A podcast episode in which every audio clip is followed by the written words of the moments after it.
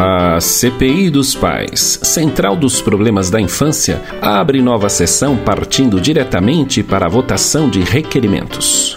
Hoje vamos abordar o tema sobre a paternidade na quarentena. Dada a necessidade de atendimento da convocação de fórum pessoal, essa presidência convoca a relatora que assumirá a condução da ordem do dia. Saudações, caríssimo público. Em posse da presidência desta CPI, dou seguimento à ordem do dia. É fundamental que o pai assuma suas responsabilidades na família, necessidade ainda mais urgente neste momento de reclusão social.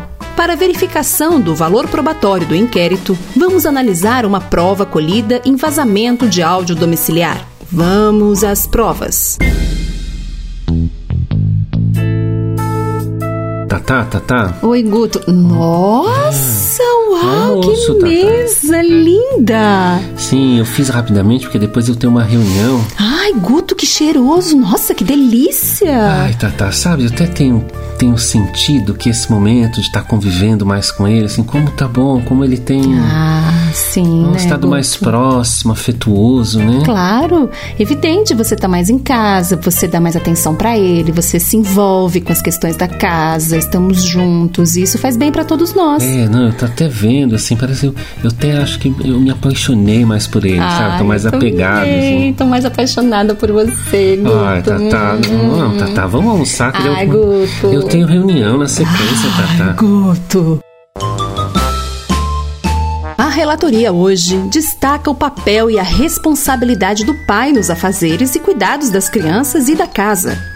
A reclusão social em tempos de pandemia é uma grande oportunidade para investir nas transformações necessárias em família. Para abordar o tema, esta CPI hoje convoca o pai e professor Dr. Fernando Aleixo. Bom dia, eu sou pai do Arthur, do Anton e da Letícia. E hoje me dirijo aqui a todas as famílias, mas em especial aos pais, para juntos refletirmos sobre como fica a questão da paternidade neste momento de pandemia, neste momento de quarentena. É fato que o isolamento social e a necessidade de contenção da infecção do vírus têm gerado grandes impactos para todo o conjunto da sociedade e, sobretudo, para o núcleo familiar. A queda da renda familiar, a dificuldade com o trabalho, tem gerado grandes transtornos para todos os membros da família. A suspensão das atividades escolares, muitas vezes também as atividades de ensino à distância, tem gerado grandes impactos, desequilíbrios psicológicos, ansiedade, angústia, medo. É natural nesse contexto que aumente a nossa irritabilidade, mas nós não podemos ceder a esse momento, a essas condições e temos que buscar cada dia a condição de transformar essa realidade, de transformar essa crise em grandes aprendizados. A paternidade, pela grande mudança, pelo desafio e transformações de não sabermos ao certo, de cairmos nos limites e fragilidades de conhecimento, de formação educacional, de valores que trazemos e herdamos também. São padrões que estão embutidos no nosso comportamento e que precisamos de um esforço conjunto para superarmos e avançarmos nesse processo. Então, a paternidade, desde o início, já coloca o homem no grande desafio de perder esse lugar de protagonismo, esse lugar que culturalmente, para onde todas as atenções convergem, para que ele se torne necessariamente num cuidador. Cuidar da família, cuidar companheiro, da companheira, do filho, da filha, cuidar de todos os membros da família, cuidar do outro, do humano, nutrir valores como o respeito, a admiração, o afeto, a responsabilidade por si e pelo outro. A necessidade do isolamento social, ela tem trazido dois movimentos muito importantes.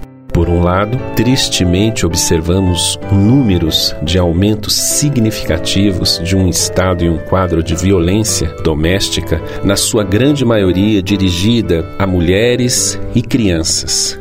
e com a característica mais predominante de o um homem adulto agir de forma violenta contra mulheres e crianças. Um outro lado do isolamento é justamente a possibilidade do convívio mais intensamente com a família, do convívio mais próximo, interagindo, compartilhando.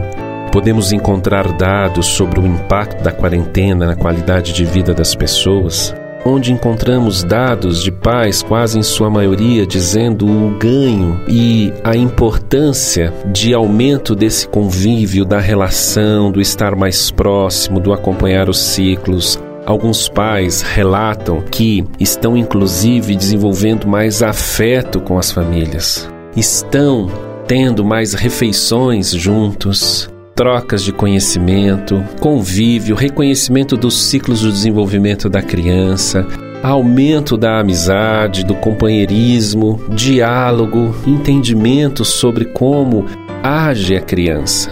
De fato, essa convivência pode ser uma grande oportunidade para observarmos, para nos dedicarmos a cultivar relações mais amorosas, próximas, essa é a grande referência. Imaginemos qual memória, por exemplo, você tem na relação com seu pai no seu primeiro setênio de vida. Colo, uma canção, o afeto, a voz, o cheiro, o toque. Nós fomos criados com esse tipo de intimidade e vínculo? As experiências são muitas, né? E aí eu pergunto novamente: que tipo de memória nós estamos construindo na vida dos nossos filhos e filhas? Como eles vão se lembrar deste momento? Que laço de afetividade vem sendo construído na rotina do dia a dia? Porque assim. Não basta amarmos nossos filhos, nós precisamos manifestar esse amor.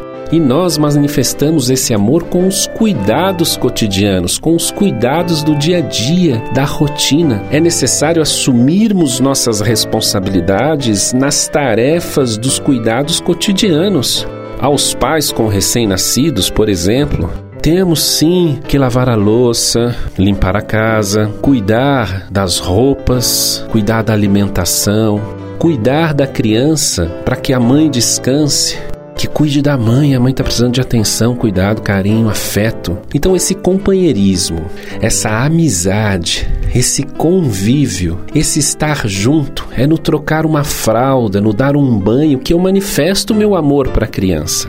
Que eu aproveito para olhar nos olhos, para me fazer presente, tocarmos a sua pele, pegarmos no colo, brincarmos, imaginarmos, rirmos, cantarmos juntos, estar verdadeiramente presente.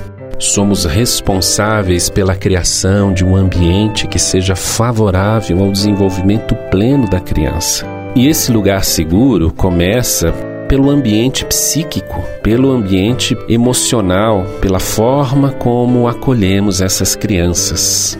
Com isso, eu gostaria aqui de fazer um convite a você, pai, para nos tornarmos um defensor do bem-estar da criança, um defensor dos direitos tão preconizados aí pelas leis de proteção da criança: educação, saúde, vida, plenitude, acolhimento, amor. E é importante nos tornarmos ativistas que vão lutar, que vão construir a cada dia, que vão construir em atitude, uma postura ética de compromisso com os nossos filhos, com as nossas crianças, com a nossa família. Essa é a grande contribuição que eu observo que essa crise está nos dando a oportunidade de enfrentarmos. O nosso grande desafio de nos colocarmos a serviço da construção de um mundo mais equilibrado, de um mundo de oportunidades justas que começa justamente no núcleo da família, dividindo as tarefas, acordando, fazendo os acordos, as decisões sendo tomadas juntos. Que possamos então, no contexto de cada família, de cada pessoa, termos a tranquilidade, termos a sabedoria, termos a paciência para fazermos dessa crise um momento de grande transformação, porque estamos sendo convocados pela vida, pela natureza, a apresentarmos isso para o mundo.